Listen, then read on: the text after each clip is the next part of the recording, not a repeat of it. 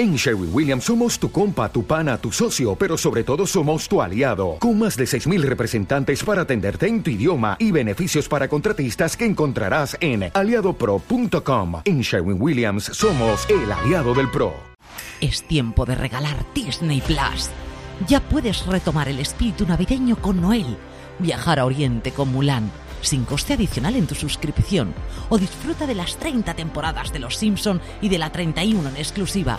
Y el 25 de diciembre llega en exclusiva Soul, la nueva película de Disney Pixar que te tocará el alma. Los mejores planes y el mejor regalo para estas Navidades lo tienes todo con Disney Plus.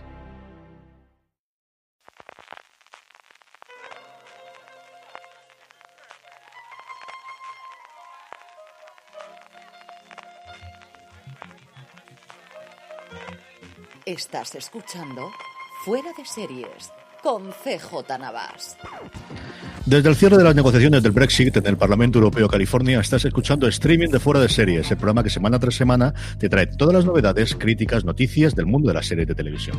Yo soy CJ Navas y para hacer repaso de lo mejor y lo peor de la semana que llega, del 10 al 16 de diciembre del 2020, ya se nos acaba este 2020, me acompaña como siempre Álvaro Nieva, que no sé si está en su segunda residencia en el ala oeste de su mansión. Exactamente, ¿dónde estás ahora mismo, Álvaro?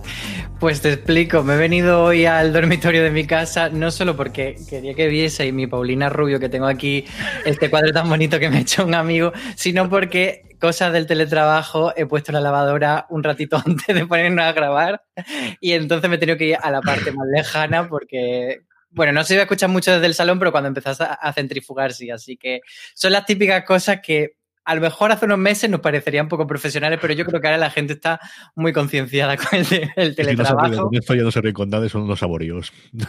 Exacto. Yo tengo esa cruzada que es con los perros y con los gatos. Me toca sacarlos de la habitación, pero lo que pasa es la pobrecita, la perra mía hoy llevo todo el día vomitando, no sé qué hierbajos ha comido, que si no vomito siete veces en todo el día, no vomito. Y me dan, me sabe no sé qué, dejarlo durante una hora fuera. Así que eh, suele ser bastante educada, salvo que griten perros. Si entra algún oído de perro, ya sabéis lo que es. Y mi pobrecita Dolly, por Dolly parto, porque aquí vamos a Dios, no nos va a ganar a nadie ninguno de los dos. Así que esto es lo que hay. Álvaro, comentábamos que teníamos un montón de cosas, un montón de críticas. Tendremos, como siempre, nuestros Power Rankings, las series más vistas por nuestra audiencia durante la última semana. Tendremos comentarios y tendremos siempre las preguntas de los siguientes al final. Pero antes de eso, permitidme que dé las gracias a 30 Monedas, la serie de HBO España, que patrocina este programa. Hemos ido comentando distintos aspectos de la serie a lo largo de este tiempo. Y hoy es el turno de hablar de nuestro Miguel Ángel Silvestre, convertido en este Paco. Ay, Paco, Paco, Paco, como decía la canción a mí me ha encantado el papel que hace él. Y mira que es complicado que un actor mm, de la trayectoria de Miguel Silvestre y que se ha encasellado en, pues lo que es, ¿no? En el tío guapo y el tío presentación y la parte de galán, acepte un papel con este, que por otro lado yo creo es tremendamente agradecido hacer de este alcalde para todo, que al final todo el mundo, no es que tome el pito del seno, pero todo el mundo busca y, y que dé una solución cuando se encuentra con el follón que se está encontrando desde el primer episodio de 30 monedas, Álvaro. Es que es un alcalde muy, muy, muy pardillo y, como tú decías, un registro en el que él se está desenvolviendo muy bien. Sí que es verdad que le dimos eh, un poco probar esta parte cómica en Sense8, en la serie de la Wachowski que hizo Netflix hace un tiempo, y que él se quitó un poco ese, ese traje del gran galán de la serie después de Velvet y después de Sin y Paraíso, y al final se le ve muy cómodo. A mí un personaje que me recuerda un poco a cuando, lo decía en otro podcast, a cuando eh, Ale de la Iglesia pone a Mario Casas a hacer de tonto, ese, rollito, y yo creo que él está bastante cómodo, iba muy bien, iba haciendo también bastante juego, más allá de, esa tontuna que él tiene. Eh, había gente que decía en Twitter que le recordaba su relación con el personaje de Mega Montaner a Mulder y Scully, y yo creo que van en mm. ese rollo de uno cree y otro no cree, y no siempre el que cree es el que no cree, eh, pues bueno, está bien llevado. A mí me gusta muchísimo eh, Miguel Ángel está haciendo este papel de Paco, el alcalde, de, en el que le pasa absolutamente de todo, en este pueblecito en el que nunca pasa nada hasta que pasa todo de repente cuando llega una de estas monedas de Judas en 30 monedas. Mi agradecimiento de nuevo a HBO España y a 30 monedas por patrocinar este streaming de esta semana. Vamos ya con las críticas recientes. Álvaro, yo habría con el follón que tenemos en el Parlamento Europeo para follón divertido, divertido y hablando de comedia en comedia, Parliament, la serie de filming, que ya tenemos la crítica en fuera de series, hemos ido a recurrir, recurre a la burla del sistema para describirlo. Esto es un VIP, esto es un ala oeste, es exactamente qué, Álvaro. Pues la que se ha mojado en sido Maricho Lazábal lo que nos contaba es que sí, tiene bastante de VIP y tiene bastante de estas series de comedia, por supuesto, eh, pero también tiene mucho de la idiosincrasia europea, que es lo que le hace el gran diferencial respecto a la versión americana de VIP. Y entonces, eh, bueno, lo que, lo que nos cuenta es que mm, eh, es un sistema muy complejo donde está el Parlamento Europeo de entender para el común de los mortales, que tiene mucha burocracia, etcétera, pero que la serie, en vez de eh, enfarragarse en contarte esto, lo que hace es que, usa como mecanismo cómico el hecho de que sea muy difícilmente comprensible qué es el Parlamento Europeo exactamente, qué se hace allí, y lo hace pues a través de una fórmula muy clásica, que es una persona que lleva mucho tiempo y otra persona que entra nueva, el que lleva mucho tiempo es bastante, bastante incompetente, el que entra nuevo pues como más idealista, más intentar hacerlo todo bien, y de ahí sale un poco la comedia. Y sí que decía dicho también que, que una serie para ver en versión original porque gran parte de su de su juego está basado en que hay diferentes idiomas, diferentes acentos, diferentes mm, personas al final reunidas allí en, en Bélgica de distintas partes de Europa. Yo, aquellos que no soy de hace tiempo, le tuve que preguntar a mi hermano, que trabaja como asesor en el Parlamento Europeo desde hace ya, a lo tonto, lo tonto, casi seis años, y que me dijese, bueno, y esto cuente de verdad, cuéntame exactamente qué es lo que hay, y dice, tiene alguna cosa que no hay, pero otra que está muy bien documentada, alguien de dentro ha tenido que contar realmente cómo funciona la cosa, y me contó un chiste que es con el que abre, que yo creo puede servir a la gente de boca, es, llega la persona que es el protagonista y llega a un despacho totalmente hecho polvo, destrozado, de, de medio, y mm, no, después de una fiesta. Y entonces le preguntan, y es uno del Brexit. Entonces, de uno de los partidos del Brexit, y dice, pero aquí que pasó en las calles, tuvimos una fiesta de conmemoración del Brexit. Como de conmemoración, si no, no, no, es que la fiesta la hacemos todas las semanas. y a partir de ahí es como empieza la serie. Yo es una de las que tengo pendiente para ver durante el, durante la, las vacaciones de, de, Navidad, porque tengo mucha curiosidad por verla y sobre todo por compararla con VIP, ¿no? que al final es una de mis series favoritas, de mis comedias macamberras favoritas. De un extremo prácticamente al otro, Álvaro. Teníamos ese estreno de los dos episodios, se ha estrenado ya el primero de Euforia y tuvimos también la crítica sobre este duro pero capi necesario capítulo especial de Euforia. Uno de los dos que vamos a tener, el otro, si no recuerdo mal, va después de enero, la semana que viene. A el 24 de enero es cuando, o sea, ahí todavía hay que esperar un poco. Muy bien, sí, máquina, sí, señor. Hay que esperar un poquito, pero bueno, mientras tanto hemos tenido ese primer entremés entre temporadas y, y, a Loña le ha gustado bastante, ella fue quien hizo la crítica, pero nos contaba que era un episodio muy duro, que quizá ella pues pensaba que, que era una forma en la que cuando lleguemos a la segunda temporada pues nos hayamos comido una parte necesaria por una parte, pero complicada por otra de esta de este, de este, momento vital en el que está la protagonista de, de, Euforia. Y bueno, no entramos mucho en spoiler porque probablemente mucha gente todavía no la haya visto o no haya visto la primera temporada, etcétera. Pero, pero sí que comentar que un episodio en el que están Zendaya y Colman Domingo que es un actor que también hemos visto en Fear the Walking Dead, por ejemplo, pues eh, están ellos dos solos y es todo conversación ese, episodio. Decía Loña que no era un episodio mm, precisamente navideño, un episodio de, de estos tiempos de hoy, voy a poner algo ligerito, no, es todo lo contrario, pero bueno, que, que le parecía como bastante relevante cómo se trataba el tema de las adicciones, de la depresión, etcétera, en este episodio. Estas cosas siempre amigables y navideñas, como bien decía Álvaro, que tiene siempre euforia. Es decir, si habéis visto el primer episodio, ya sabéis el tono. Esto es lo que es y continúa, si yo no estoy equivocado, por lo que he leído en, el, en, eh, en la crítica de Aloña, eh, justo en el punto eh, en el que se dejó ese final de la temporada, que había un cliffhanger bastante importante entre los distintos personajes principales de la serie. Pues de allá de los mares volvemos aquí, muy cerquita de aquí, bueno, y por toda Europa realmente, porque ya ha llegado Dime quién soy, llegó el viernes pasado a Movistar Plus, la última gran superproducción que le queda a la plataforma de Telefónica este año. Eh, Álvaro Nieva y Aloña hicieron ayer el Razones para Ver, que tenéis ya disponible en el canal de podcast de Fuera de Series. Y Álvaro, tú también te has encargado de hacer la crítica inicial con los episodios que hemos podido ver. ¿Cómo ha quedado esta traslación de la obra de Julio Navarro a la pantalla? Pues como comentábamos en el podcast, la crítica yo me he quedado un poco frío, sí que es verdad que es una serie que me parece que su objetivo principal era que fuese bonita, que fuese una serie que diga, pues eso, que, localizaciones, que vestuario, la vida de ella, que apasionante y en general cumple con eso, pero sí que quizá la sombra del tiempo de costura era demasiado alargada y bueno, pues no sé si ha estado tan tan a la altura de lo que esperábamos de Dime quién soy, por lo menos estos dos primeros episodios, que es lo que hemos podido ver todavía. Y, bueno, sí que sobre todo echaba, me daba mucho la sensación de que la trama avanzaba un poco a trompicones, como si hubiesen cogido, eh, en mi mente habían cogido la novela y habían dicho, esta página sí, esta página no, esta página sí, esta página no. Y, como que tú ibas saltando de unos momentos a otros que quizá en la novela tienen más sentido, pero que aquí pues se veía un poco artificial ese que saltó. ¿Cómo está Escolar? Que tengo muchísima curiosidad. Hombre, ya está maravillosa. pero es muy pava, lo he de decir al principio, pero no, no escolar, sino Amelia Garayó al principio es pavísima y tengo unas ganas de, de decirle, chica, de verdad. Pero bueno, creo que forma parte de luego ese viaje de que ella madure y salga del cascarón. Pero al principio, la verdad, pobrecita chica. Ay, señor, señor.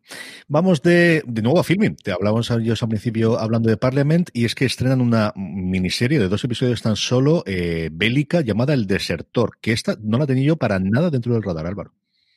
No, es de estas cositas que nos trae filming y que muchas veces no tenemos en el radar, como tú dices, pero que, bueno, pues eh, siempre se les da una oportunidad cuando llega. Además, la gente de filming siempre suele pues acercarnos la serie un tiempo antes, nos da los screeners para que podamos verla. Y en este caso, Aloña la vio y le ha gustado bastante, siendo una, una temática que a lo mejor a priori no le podía encantar y de repente, pues eso, dos episodios que dice, bueno, una película larga, no sé, tal. Y en general dice que, le ha gustado bastante, que le resulta emocionante la historia, más allá. Eh, por un, bueno, por una parte, la historia bélica del protagonista, este desertor, que el título ya nos desvela, que es muy leal a la causa no es, sino que es un desertor, ¿vale? y por otro lado dice que hay una, una trama de amor que también le ha, le ha gustado bastante, porque al final la gente que va a la guerra gente jovencita, gente con la hormona revolucionada y bueno, pues se va dejando un amor y, y eso nos va a contar esta, esta historia historias de guerras, al final tenemos un montón y, grandísimas series que se han hecho desde luego, igual que películas alrededor del, del mundo bélico. Y de una serie pues prácticamente desconocida hasta que hemos rescatado y hemos comentado aquí de filming, desde luego por nombres propios, una de las grandes estrenos que tenía HBO este final de año, The Undoing, ya concluido eh, completamente. Eh, Aloña Fernández Larrechi y Juan Galón se hicieron el review que publicamos el viernes pasado en nuestro canal de podcast y también en, en vídeo, tanto YouTube como Instagram Televisión y Juan se encargó también de la crítica. A él la subtituló y dijo las expectativas de este juego una mala, una mala pasada. No está muy a favor y yo creo que tú no estás del todo de acuerdo con él, ¿no, Álvaro? Desde luego que esto es lo bueno de que seamos varios en fuera de series, que haya multiplicidad de, opiniones, disparidad y, debate acalorado entre amigos. A Juan no, no, le ha gustado nada, pero yo también he de decir que a mí me ha gustado sin, sin decir, la pondría en la lista de las mejores series del año, pero sí me ha parecido suficientemente entretenida, sobre todo porque son solo seis episodios. A lo mejor si fuesen ocho, si fuesen diez, habría sido como, uy, me la han liado, pero en seis a mí me, parece que entra bien. Sí que es verdad que yo la he visto durante el puente, eh, habiendo ya escuchado un poco que a la gente no le acababa de gustar mucho. Entonces, quizá eh, me ha pasado justo la inversa de, lo que le ha pasado a Juan. Que Juan la expectativa le ha jugado en contra para que le parezca peor y, yo pues la he visto y así como, bueno, pues tan mala no es.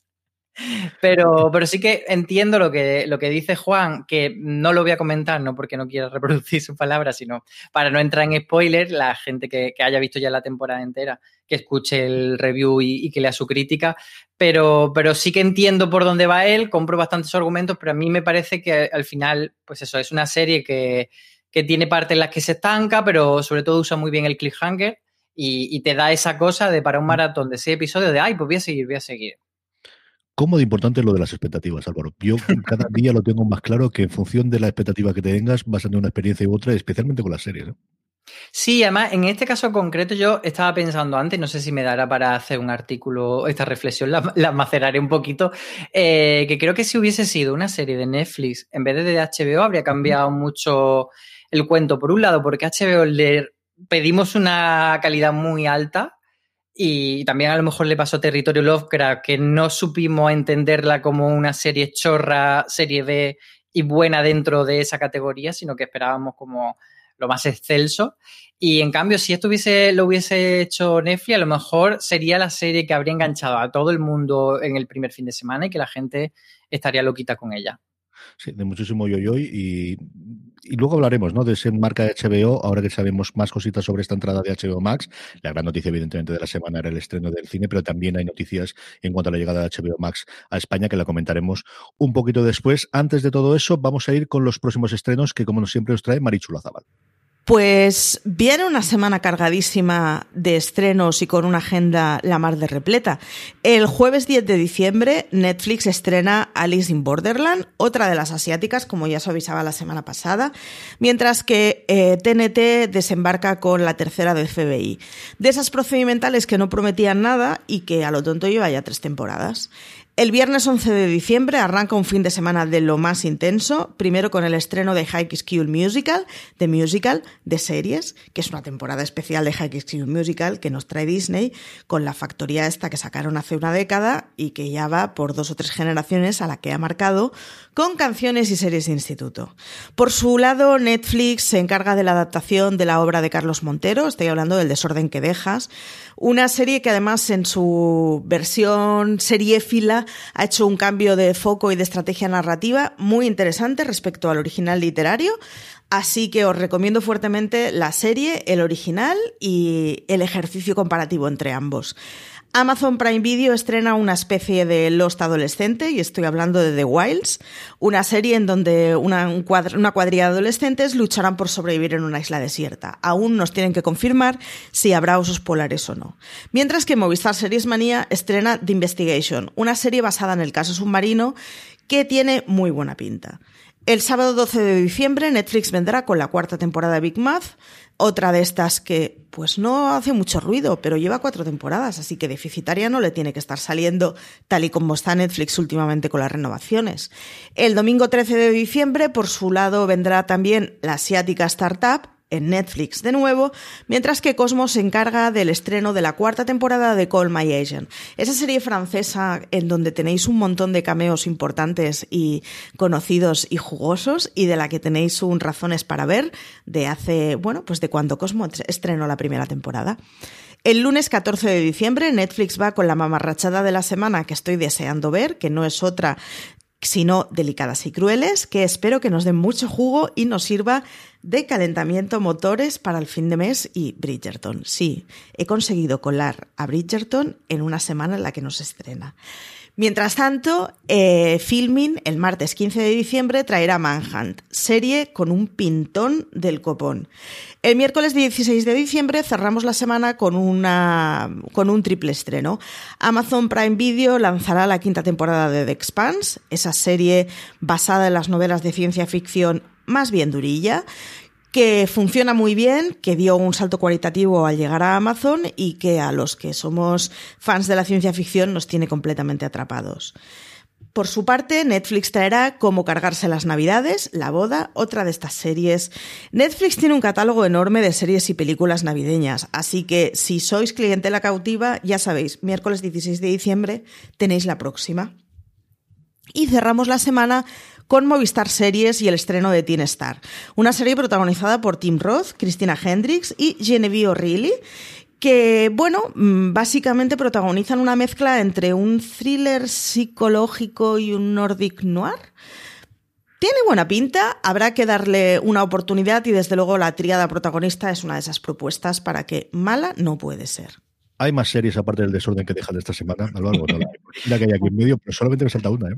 pues hay, hay, hay, muchas, sí, y evidentemente ya además ya se puede decir, ya se levanta el embargo, por fin puedo eh, quitarme esto que tenía en el pecho y decir que guay el desorden que deja y verla todo esperando pues eso, una serie adictiva o yo yo yo y una serie que avanza rápido, que te engaña, que te dice esto por aquí por allá, pero más allá del desorden que deja, que de la que hablaremos mucho.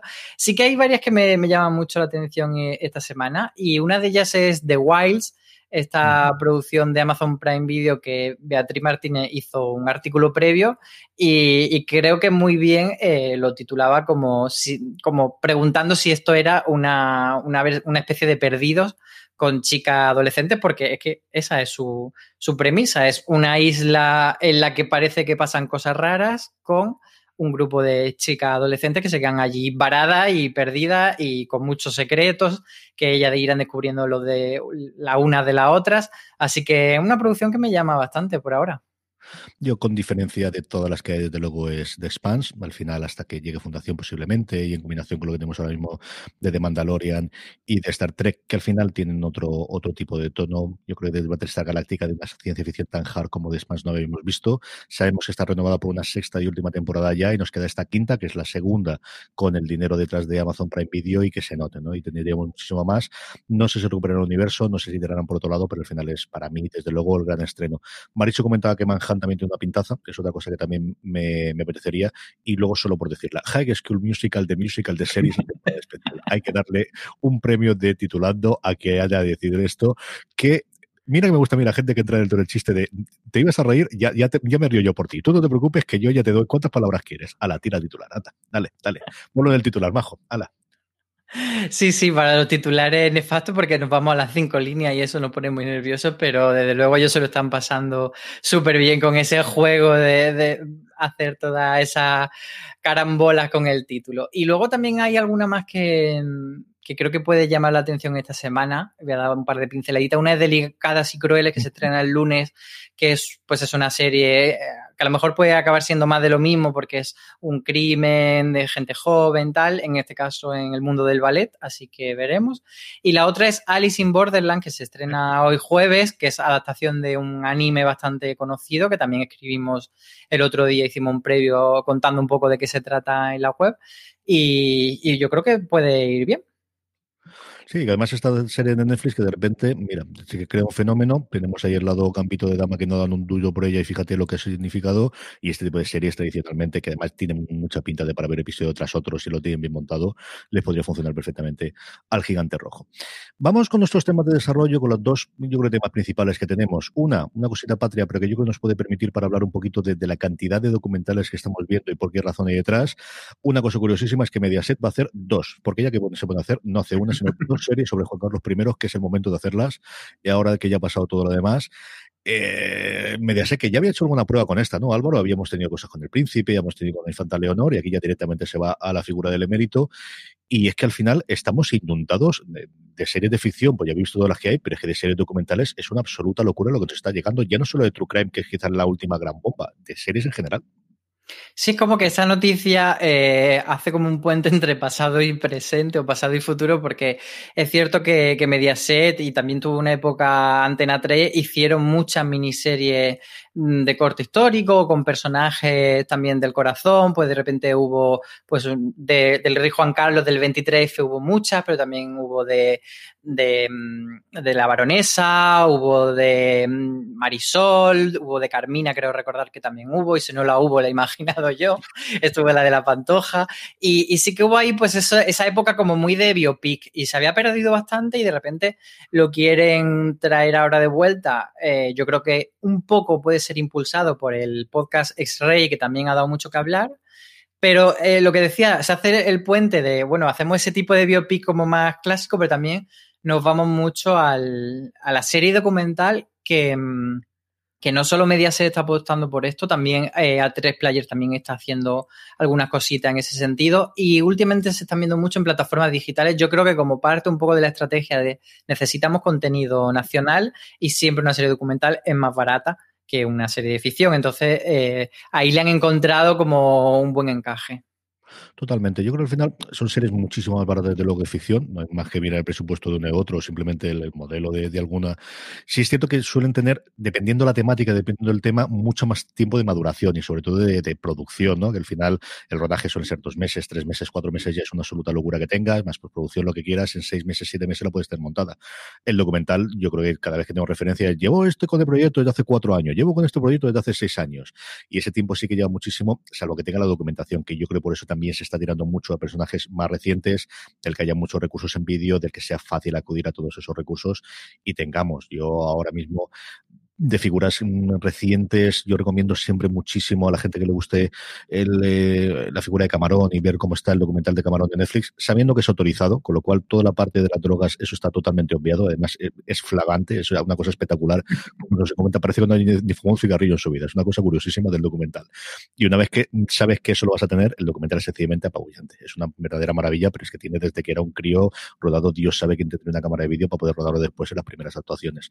Y lo tenemos cada día más. Yo hoy, se lo contaba antes a Álvaro también, Netflix ha estrenado un documental que me ha llegado a mí, esto te aviso, de esto te puede interesar. Yo creo que para mi mujer más que para mí, pero el algoritmo salió un poquito, sobre cuatro cirujanos que cuentan sus experiencias curando y haciendo estas cosas. Y es que al final, con cualquier premisa de estas y dos años de tiempo, que más o menos lo que hay mm, para esta gente para relacionarlo, luego hay barbaridades, Maricho y yo haremos el viernes el review de Asesinato en Middle Beach, que a lo tonto, lo tonto lleva 10 años haciéndolo el autor, el documental, pero es esa combinación de mm, hay mucha gente que es capaz de hacerlo, no necesitas tantísimo elenco, no necesitas quizás estar tan metido en la industria, puedes llegar yo creo que con un proyecto un poquito más pequeño y industria con un buen planteamiento, una cantidad mm, relativamente barata para los presupuestos que se suelen manejar en ficción y oye, si te funciona tienes el nuevo Mickey Marder, quiero decir que no, Álvaro.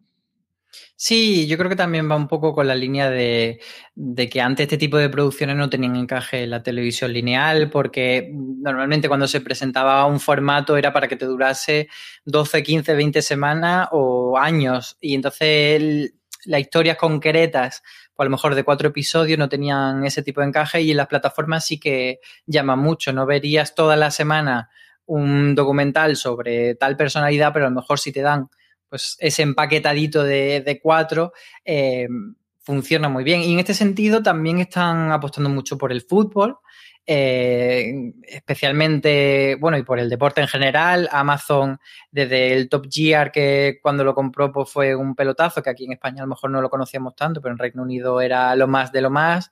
Lo que han hecho con Sergio Ramos, con otros deportistas. Y ahora, por ejemplo, HBO España ha anunciado también uno sobre, sobre el Club Deportivo Tacón, Recientemente hemos tenido la despedida de Iker Casillas, la estrenó Movistar Plus. Tiene esta serie que hace con la Liga de Fútbol que sigue a seis personalidades, jugadores, directivos, entrenadores que ya han estrenado la segunda temporada. Hacen eso ese mismo internacional que tuvieron uno con el equipo de Guardiola durante el año pasado. Amazon eh, está más claro que el agua, que lo que quieren es realmente comprar los derechos en los próximos cuatro o cinco años cuando salgan a la venta los derechos del fútbol europeo, del fútbol americano, del béisbol quizás menos, pero de la NBA si se pone también a, tiro de cualquier otro demás, comprarlo y la entrada que está teniendo ahora y Dazón que también está, que al final es una cosa muy pequeñita en España, que fundamentalmente lo que tiene son los derechos de la Liga Británica, pero tiene también una colección documentales brutales. Y no, vamos, no nos vayamos más lejos que el exitazo que ha tenido el último baile, que durante el mesecito que tuvimos, que además con la pandemia no había deporte, todos los aficionados al deporte y los que recordábamos o no a Michael Jordan de la época gloriosa de los Bulls y de, de los Juegos Olímpicos de Barcelona, estábamos todo el mundo viendo los episodios semana a semana aquí en España en Netflix y en Estados Unidos en SPN, que era la vamos, habéis una audiencia que no hacía antes de la final de tela. Así que el libro del deporte, al final te da esas figuras reconocibles que ya no tienes que vender que lo que hay, porque ya poner la cara de la persona famosa y ya está más o menos vendido el producto, eso trae la línea junto con el True Crime, que el True Crime, mira que hay asesinatos, asesinos, chicos, no se lo no se acaba, no se acaba. mi alma. Lo que sí que se acaba, o veremos si se acaba, son los estrenos en cines, a ver qué ocurre en los próximos años. Y aquí damos salto con la gran noticia del audiovisual de la semana pasada. ¿no? Tuvimos dos o tres pinceladas durante el año de la pandemia. Primero, inicialmente, teníamos aquel cambio de Disney de estrenar Mulan, que por cierto, qué mala es. Me gustó. Yo solamente pensaba de, madre mía, esto tuvo que pagar gente por verla y pagó mucha gente 30 dólares. y mucho dinero, sí, además. Esto nada, nada de nada. No sé si me pilló. Yo creo que es una cosa de expectativas. De tenía tantas ganas. Era la primera película de muchísimo tiempo que veía con, con las dos crías y con mi mujer. Chico, fatal pasando de nuestra. Hemos tenido ese prueba de Mulan, sabíamos que HBO en Estados Unidos iba a estrenar simultáneamente eh, Wonder Woman 84 en eh, el día de Nochebuena, además ahí en Estados Unidos, se estrena en cines la semana anterior aquí en España, y lo que tenemos es el puñetazo encima de la mesa que de alguna forma transforma a HBO Max en lo más parecido a un competidor de Netflix de un servicio que tienes que tener sí o sí, tenía muchísimo contenido, pero todavía le faltaba, a menos en Estados Unidos, la razón de por qué voy a suscribirme a esto, porque a tener 17 estrenos, 17 a más de uno por mes de todo el calendario de todos los estrenos grandotes de cine que iba a tener Warner Bros. el año que viene. Tenemos desde la película animada de Tommy Jerry, que bueno, porque lo nombro porque si no me van a nombrar, a bombazos o cosas en las que se tienen tantísimas expectativas como Dune, a las que se tienen tantas expectativas como la cuarta de Matrix, hablando antes de la Wachowski precisamente cuando hablamos de Miguel Ángel Silvestre, a cosas como eh, con contra Godzilla, a pues eso, las 17 películas que tenían que estaban viendo que le tenían que dar una salida, que les, mm, la probatura no les había salido especialmente bien al estar los cines en Estados Unidos prácticamente todos cerrados. Y en paralelo, y conforme se confirmaba esto, lo que nos vinieron a decir es que en España vamos a tener la transformación que todos estamos esperando de HBO España a HBO Max en el segundo semestre del 2021, que son muchos meses para, para tenerlo concreto. Sí, es verdad que la, noticia gorda de todo esto estreno a nosotros como fuera de series quizá nos repercute menos eh, porque son películas, pero bueno, eh, a nivel estratégico sí que es interesante analizarlo por lo que tú dices, porque de repente HBO eh, Max pasa de ser una plataforma que intenta cazar nuevos suscriptores con productos televisivos tipo el remake de Gossip Girl a pasar a ser eh, la casa de películas de muy alto nivel, que pueden ser mejores o peores, ya lo veremos, pero sí que tienen como los ojos puestos mucha gente en ella. Entonces, eh, parece que, el conglomerado de Warner lo que está queriendo decir es que quiere competir casi de tú a tú con, contra Disney, contra Netflix en esto del streaming. Y se ha armado mucho revuelo, que eso ya daría casi para otro podcast, con el tema de, Christopher Nolan diciendo que, pasaban del mejor estudio a, la peor plataforma y que estaba muy picado porque eh, no le habían consultado, entonces ya ahí entramos también en el debate de, bueno, Christopher, ¿te tienen que consultar? No lo sé. Pero, pero bueno, centrándonos más en, el tema de, lo que a nosotros nos compete, que sería HBO Max, pues bueno, siempre desde que lanzaron HBO Max en Estados Unidos teníamos la duda de qué iba a pasar con esa marca, si llegaría aquí a España, si se comería o no a HBO España. Al final, pues sabemos que sí, que, que nuestro HBO España se llegará un día en el que pasa a ser HBO Max. Eh, que la muy importante esto, que mucha gente lo pregunta y, es una gran eh, cuestión para todos, van a cambiar la interfaz, es decir, que mm. el bicho, el, lugar donde vemos la serie, va a mutar por el original que tienen en Estados Unidos, que entendemos que va a ser mejor, no veremos tanto a Justin Cero dando el puñetazo contra la pared y, bueno, un poco eso. Eh, en general, yo creo que lo más importante, porque ahora mismo no se sabe eh, si valdrá más dinero, etcétera, esas cuestiones ya las iremos viendo poco a poco, pero yo creo que lo más importante es eso, que, cambiamos de, la interfaz y que la estrategia va a ser similar a la de Netflix con todo lo original. Hasta ahora HBO eh, España no tenía por qué tener todos los HBO Max Original, si los HBO Original, y, entonces todo lo que salga a partir de ahora de HBO Max, salvo alguna cosita que a lo mejor esté ya licenciada en estos meses, ¿no? Pero la idea es que, que, pase como Netflix, que tenga cada, en cada país un catálogo diferente de compras, pero que todos los originales sí que sean globales. Yo creo que eso no hay ninguna posibilidad de que no sea así. O sea, este es el, la idea de HBO y de AT&T, que al final son los dueños de, Warner Media del conglomerado global, que incluye también DC, por ejemplo, con los cómics, es, ser competidor en Netflix. Ellos han decidido que no quieren ser la boutique que era HBO y lo que decíamos antes de que lleva el sello HBO y por eso la vamos a ver o la vamos a comentar, sino que lo que quieren ser es por qué estos señores tienen 190 millones de suscriptores en un nivel mundial y nosotros no. Y les quedaba de razón darla porque tenían el catálogo, habían hecho una campaña espantosa, o al menos así lo dice todo el mundo de Estados Unidos, hasta el punto de que hasta 30 millones de suscriptores de HBO que tendrían la transformación gratuita a HBO Max, que solo tendrían que darle teóricamente un botón, pero sabe que el botón está muy escondido para disfrutar de todo el resto de los contenidos con el mismo precio que pagan, que son 15 dólares al mes, y no le han dado. Entonces, mm, yo creo que esto es llevado o acuciado o con la excusa, y que cada cual lo interpreta, y tenemos toda la vertiente, y yo creo que es una combinación de todas las demás, de ahora te doy 17 razones más que seguro que al menos una de estas películas quieres ver para que tú que ya eres suscriptor de HBO Max, de HBO, perdóname, te pases a HBO Max y tú que no has sido suscriptor hasta ahora de HBO Max vas a serlo, porque además la posibilidad de hacer una prueba gratuita de 7 días se acaba el día antes de que en Wonder Woman, se la cargan justo un día antes, puedes probarla, luego ya se acabó. Y aquí en España yo creo que nos quedan varias dudas, ¿no? Yo creo que la interfaz sí o sí va a ser la de HBO Max, que está apañada, que al final no tiene mucho más y que tiene sobre todo las marcas internas, ¿no? Y es cuántas no va a llevar. Es decir, al final esto tiene todo el conglomerado Turner. Vamos a tener un canal TNT, que es una marca reconocida en España y contenida en España, que se va a quedar en TNT, que se va a emitir allí. Va a tener TCM, por los aficionados sobre todo al cine, que se va a tener de los clásicos de, de Turner americanos, qué tipo de contenido de esa forma va a llegarnos aquí. ¿Y qué ocurre con las pelis? O sea, yo creo que la gran duda que va a tener todo el mundo es, bueno, si esto llega al segundo semestre, aquí en España seguimos yendo al cine o las que tengamos de estreno pongamos en noviembre o diciembre, que no sabemos cuál será a día de hoy, pero que lo sabremos dentro de nada. Y luego la siguiente vertiente, que además sabremos hoy mismo jueves, es si Disney va a reaccionar de una forma u otra. Disney tiene presentador, presentación de resultados entre los accionistas, con lo cual se abre el turno del micrófono y estarán todo el mundo diciéndole, después de HBO, ¿vosotros qué vais a hacer? Y esa pregunta va a ser recurrente. A ver si dicen alguna cosa fundamental fundamentalmente con todas las de Marvel. ¿no? Tenemos ya claro que el año que viene su gran apuesta es todas las series de Marvel. De Mandalorian va a llegar a donde va a llegar, que se le quedan dos semanitas del este, tercera temporada tanto salto 2021. Y sí, tienes el estreno de Soul el 24, tienes Wonder Vision y tienes ya todas las series de Marvel. Eso es lo que parece que va a aguantar todo el sistema, lo que quieren mantener los setenta y tantos millones de suscriptores que lo tonto, lo tonto ha acumulado ya Disney Plus.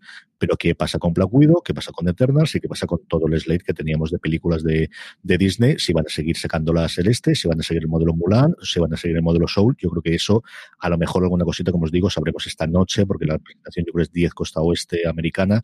No si la hacen en Nueva York o la hacen en San Francisco. Así que esta tarde noche seguramente sabremos algo más y lo contaremos en todo lo que refiera en Fuera de Series. Me hace gracia que digas, a lo mejor contesta. Algo le van a decir. Tú ríete de los políticos cuando les preguntas cosas de estas. Vamos, los directivos de Disney de esto, de una larga cambiada. a eso sí, con que no le pregunten por los parques y no le pregunten por los cruceros, que madre mía de mi alma, vaya añito que llevan para toda la gente que tenían. Pobrecito. que California, Florida no ha abierto alguna cosa, pero California lleva nueve meses cerrado, ¿eh? pero cerrado sí. Canto, de que no hay cines más que en tres pueblos que tengan alrededor que estaban alquilando los cines para montarte tu fiesta privada a 99 dólares. Álvaro, decir, a mí me, me da mucha pena, sobre todo por esos abrazos que se están perdiendo de, de, Mickey Mouse y, o sea, ya a nivel, pues es una empresa y, y ya está, y estas cosas pasan, pero y la felicidad que producen cuando te abraza Chippy Chop, yo puedo dar fe. Yo, mira que, que, que, que he sido estas cosas y yo recuerdo con muchísimo cariño la única visita que he hecho yo que fue Euro Disney, al año o los dos años de hacerlo, y yo ya era crecidito. Oye, y lo que dices tú, yo sentarme allí con la tetera de, de Alicia en el País de las Maravillas, pues a mí me gustaba mucho. ¿Qué crees que te digan? Más todavía que la guerra. Hay algo, yo no sé si echan algo al ambiente, una sustancia psicotrópica, pero tú te, te, es que estás imbuido en la magia y en la fantasía. Esa música que te ponen todo el rato de soniquete te hace ser muy feliz. Yo quiero sí, volver. Es una maravilla. Yo recuerdo el castillo, yo lo que el castillo allí de la Bella Durmiente, digo, pero vamos a ver, si a mí no me gusta la Bella Durmiente en la vida, me parece la cosa más del mundo, pero el castillo es tan bonito, es tan bonito. Totalmente. En fin, bonito, bonita nuestra audiencia, guapa, guapa donde la haya y con la que hacemos todas las semanas nuestro Power Rankings, en el que hacemos todas las semanas las series más vistas con la votación que todos ellos hacen en nuestra página web. Como siempre os digo, eh, la colgamos en foradeseries.com, pero es la forma más sencilla de que os acordéis de contestarla es que entréis en nuestro grupo de Telegram, telegram.me barra fuera de series, donde aparte de poder hablar diariamente con más de 1.400 personas que forman el grupo, cuando colgamos los Power Rankings os invitamos a que nos pongáis las tres series que más os han gustado de la semana Así es como hacemos nuestro Power Rankings. Unos Power Rankings que empiezan con una nueva entrada. También, pues, una de estas series masivas que siguen un gran éxito, estén en abierto en Estados Unidos, The Good Doctor, la serie que en España se puede disfrutar a través de XN, ocupa el puesto número 10 de nuestro Power Rankings. Sí, y voy a aprovechar para hacer un breve inciso para comentar un artículo que publicó Marichu Olazábal este martes a colación de la, entrevista que le hizo a Freddy Heimer, el protagonista, y hacía una, una reflexión muy interesante eh, comparando House con, con Sean y decía que en aquella época en la que estábamos como quizá más felices nos venía bien un médico cínico y que ahora pues nos apetece más ese tipo de, de series médicas como más acogedoras. Entonces me pareció una reflexión bastante interesante. Quien, quien siga la serie, eh, le invito a que lo lea. Dicho eso, eh, en el número 9 está Dime quién soy, de la, de la que ya hemos hablado, la serie de Movistar, que entra, pues eso, eh, discretita todavía en el número 9. Mm, hemos tenido muy poquitas nuevas entradas, de hecho las dos únicas son las dos que ocupan los dos puestos eh, finales, el décimo y el noveno. En el octavo también hemos hablado de antes, eh, antes de ella, de Anduin, la serie de HBO España de Nicole Kidman, de Nicole Kidman y de Hugh Grant, deja, cae un puesto y se queda en el puesto número 8 de nuestro Power Rankings. Y en el 7, Gambito de Dama, que se resiste a irse. Estábamos con la cosa de cuánto duraría esa burbuja. Pues bueno, pues ahí sigue en el 7, baja cuatro posiciones, eso sí, pero se mantiene. La que a mí me ha sorprendido más porque es extraño que suba una eh, semana a semana o que tengamos estas subidas, aunque es cierto que HBO quizás es la, experta en esto. Dos puestos, sube la materia oscura. Hace muy poco run run, pero evidentemente se está viendo, cosa que suele ocurrir también con las series de HBO que se estrenan semana a semana. Como os decía, la materia oscura, la de España ocupa el puesto número 6. Y en el 5 tenemos a Guns of London de Stars Play, que sigue estando muy bien posicionado dentro de nuestro ranking. Baja, eso sí, una posición. Uno es el que sube la Discovery, remonta un poquito el vuelo, Star Trek Discovery, la serie de Netflix que analizamos semana a semana entre Jorge Navas, Dani Simón y este que os habla en Universo Star Trek, donde analizamos siempre la serie en emisión de Star Trek. Sube, como os digo, un puesto y se queda en el puesto número 4.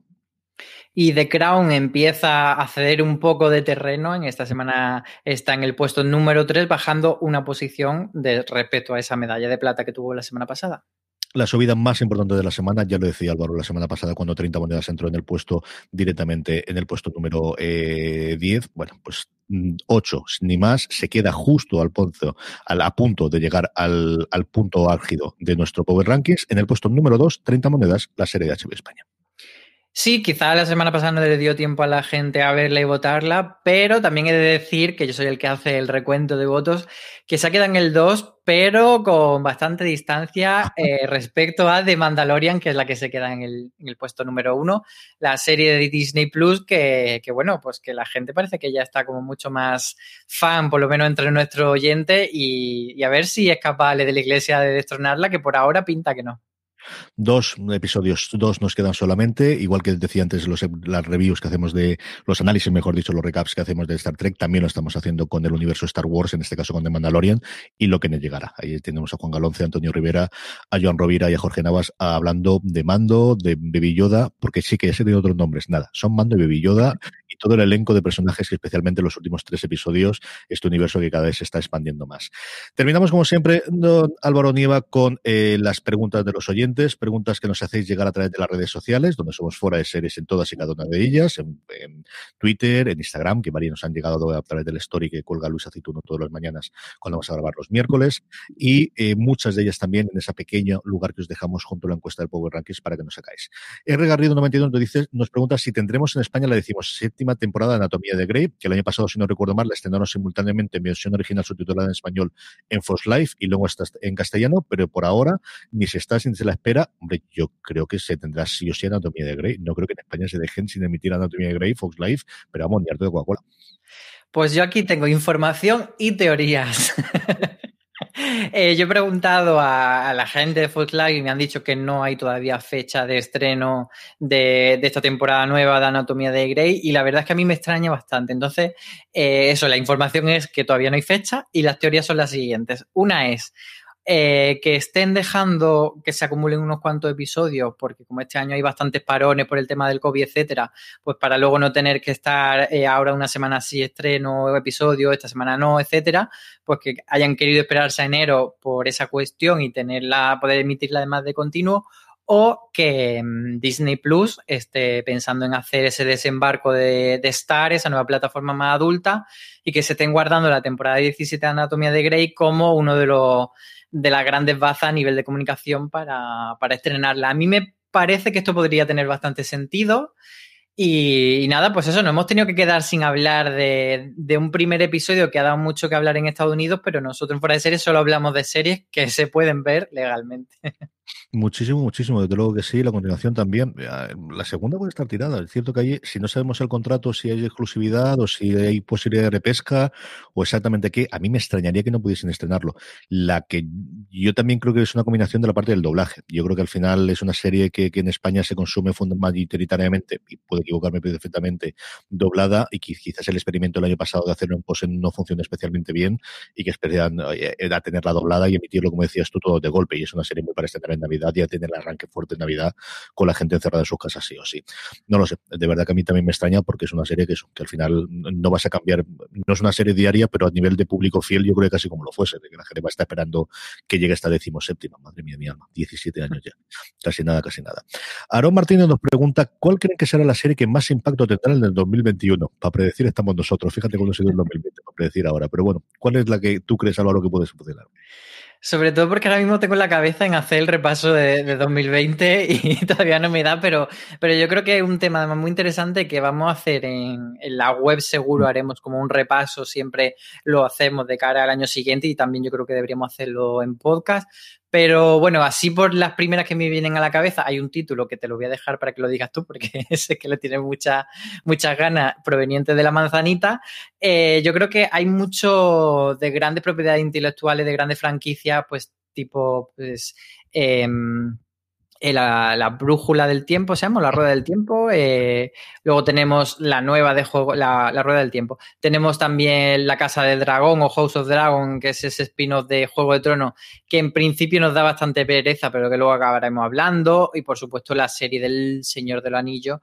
Yo creo que es como lo más de lo más del año que viene, pero que luego también he de decir que, estas cosas que llaman mucho atención, y por supuesto toda la parte de Marvel y Star Wars, etcétera, al final siempre tendemos a acordarnos más de a priori de este tipo de franquicias, pero luego nos sorprenden cosas que no nos esperamos. Así que seguramente hay muchos proyectitos pequeños que nadie le hace caso ahora y que nadie la tiene en su lista de las series más anticipadas del año que viene, que luego resultan ser las mejores.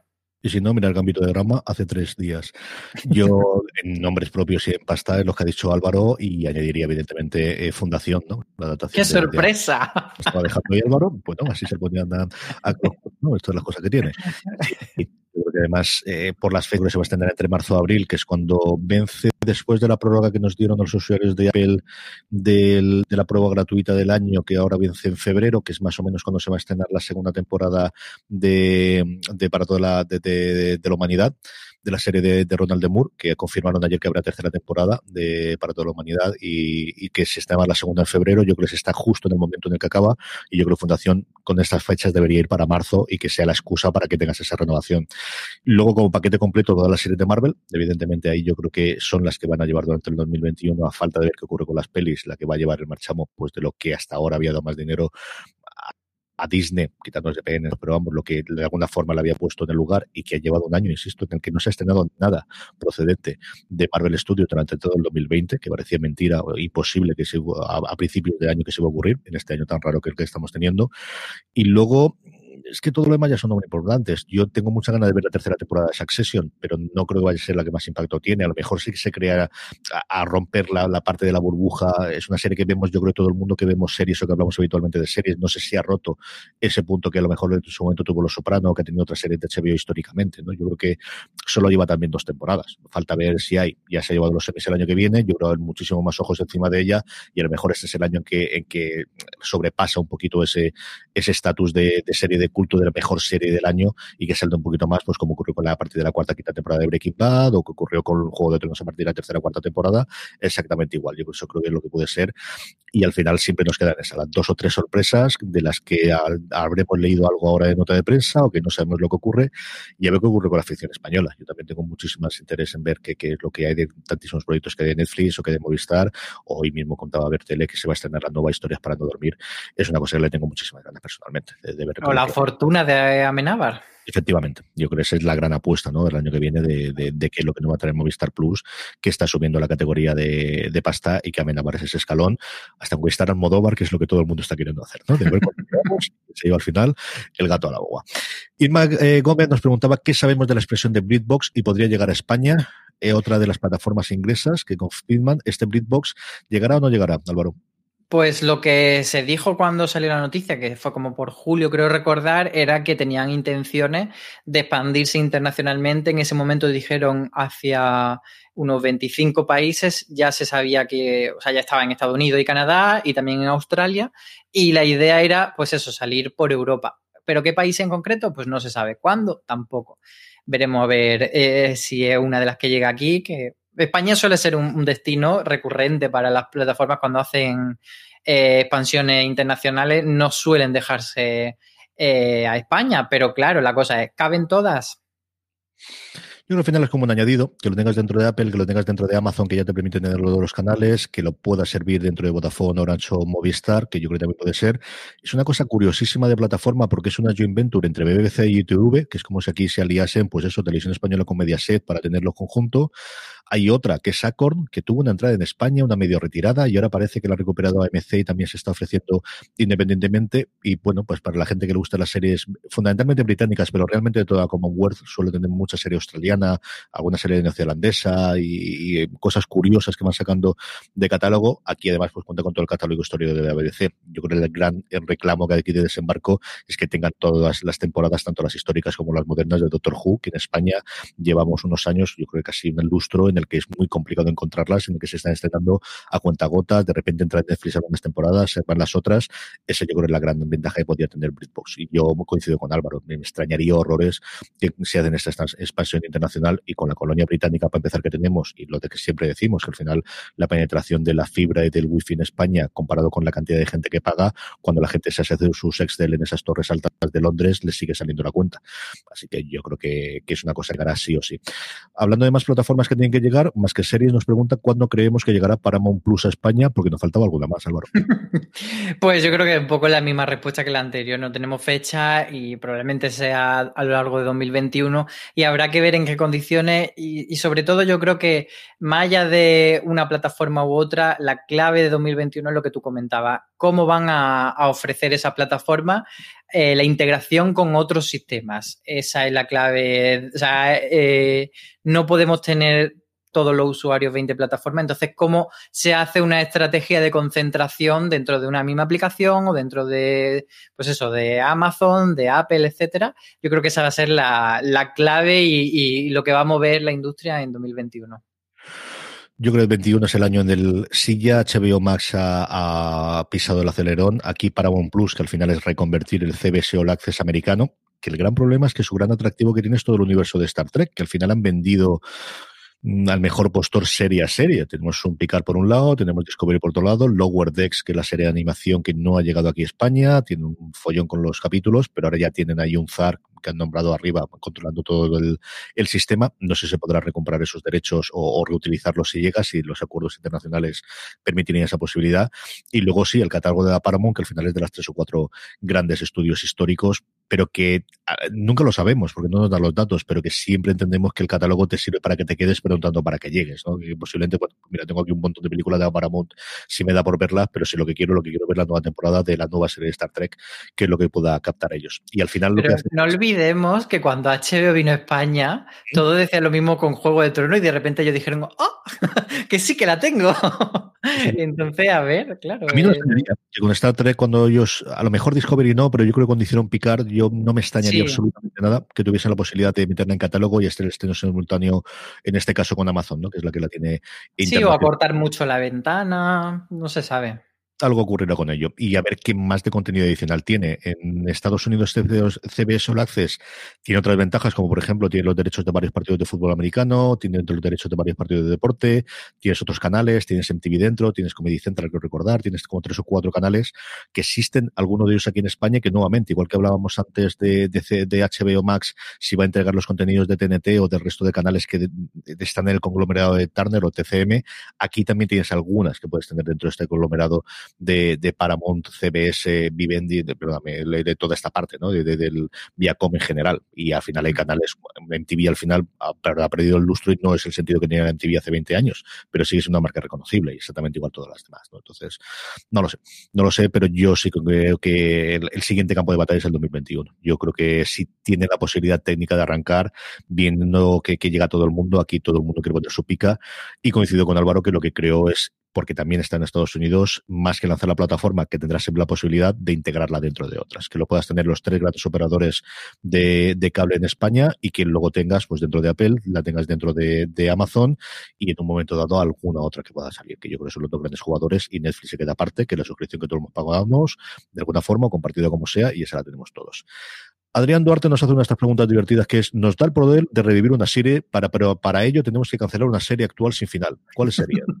¿Qué serie nos quedamos con muchísimas ganas de ver cómo continuaba? Ay, me gusta muchísimo este juego. Yo creo que además deberíamos como incorporarlo de vez en cuando a streaming que vuelva esta pregunta. A ver, lo tengo clarísimo, lo tengo clarísimo. Eh, me voy a cargar de Witcher. Y como es muy cara, voy a renovar dos series de Netflix, que una es Glow y otra es Día a Día. Porque además con una temporada de The Witcher podemos hacer mm, cuatro o cinco de cada una de la otra. Así que me parece justo y necesario totalmente. Esta, era fácil. Claro, es que al final te cargas una que no te guste y tira que va, no tiene mucho más.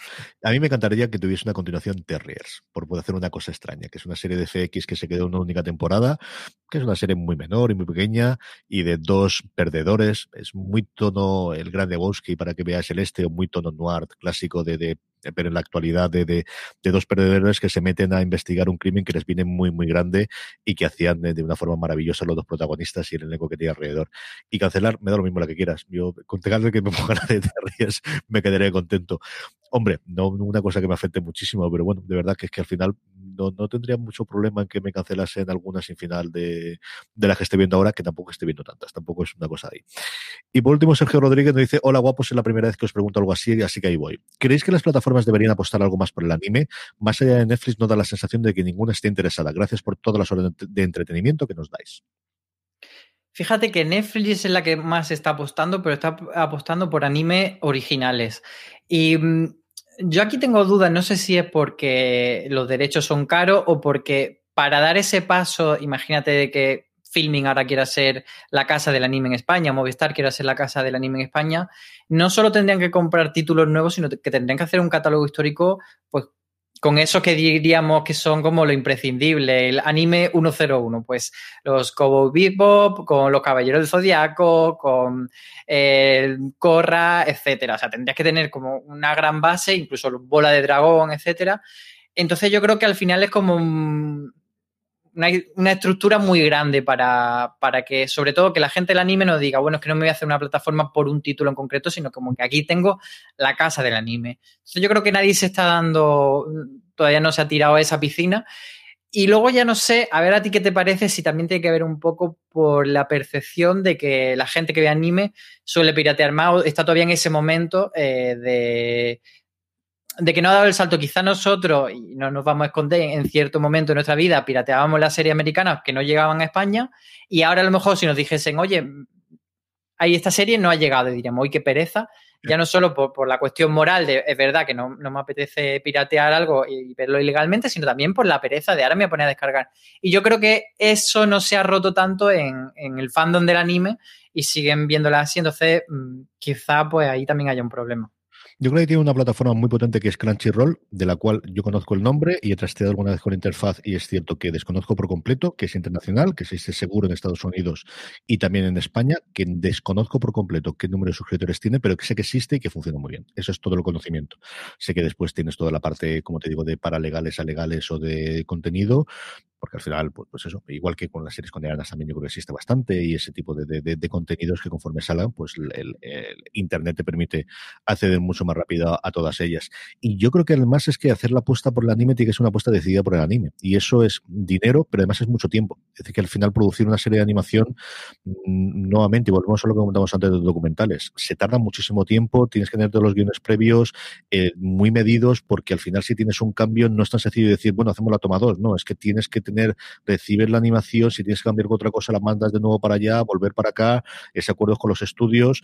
Los estudios de animación son de las poquitas cosas que se han, si no a pleno rendimiento, se ha podido funcionar muy bien durante la pandemia, porque al final se ha podido recolocar con que la gente trabaje, pero los tiempos son muy largos. Los Simpson al final, yo, porque es quizás de la que más conocemos, se trabaja con 12, 18 meses a vista. O sea, Kevin Smith, que recientemente estaba haciendo adaptación de, de Máster del Universo de Nova de dibujos, lleva hablando de esa adaptación desde hace prácticamente un año y medio. Y contaba todo este proceso que es complejo para meterte solo en una serie. Yo creo que al final aquí también donde empiezas a tener mm, capacidad para, para que la cosa salga rentable es voy a hacer cinco o seis series todos los años, ya hablo habitualmente con los estudios, me hacen un precio más razonable, empiezo a tener gente especializada en trabajar este tipo de cosas y eso al final lo tienes un Netflix y lo tienes poquita gente más. Y a mí no me extrañaría solamente nada que Amazon apueste por ellas, pero al final tiene tantísimos frentes abiertos que no sé cómo ocurrirá. Y luego siempre está pues el debate que decía Álvaro de la gente realmente, esto va a ser A, algo que enganche o B, algo por la que la gente, si está este contenido, se va a ir o no. Y ellos son los que tienen las métricas y los que al final deciden cómo haya. Pero sí que creo que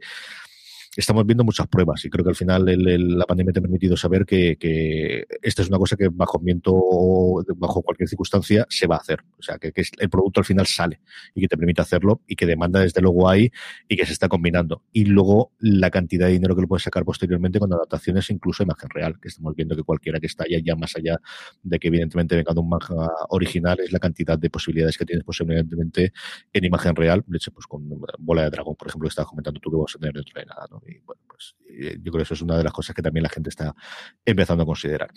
A ver, por dónde funciona el mundo del anime, que es un mundo apasionante y que seguro que Antonio nos va comentando en sus cuatro trazos de todos los lunes, alguna que otra serie de estas rarísimas que le decimos que sí, que la vamos a ver, no te preocupes, Antonio, y luego vemos o no. Pero el chiquito se queda tranquilo y ya está, con estas cosas no lo vamos a ver más.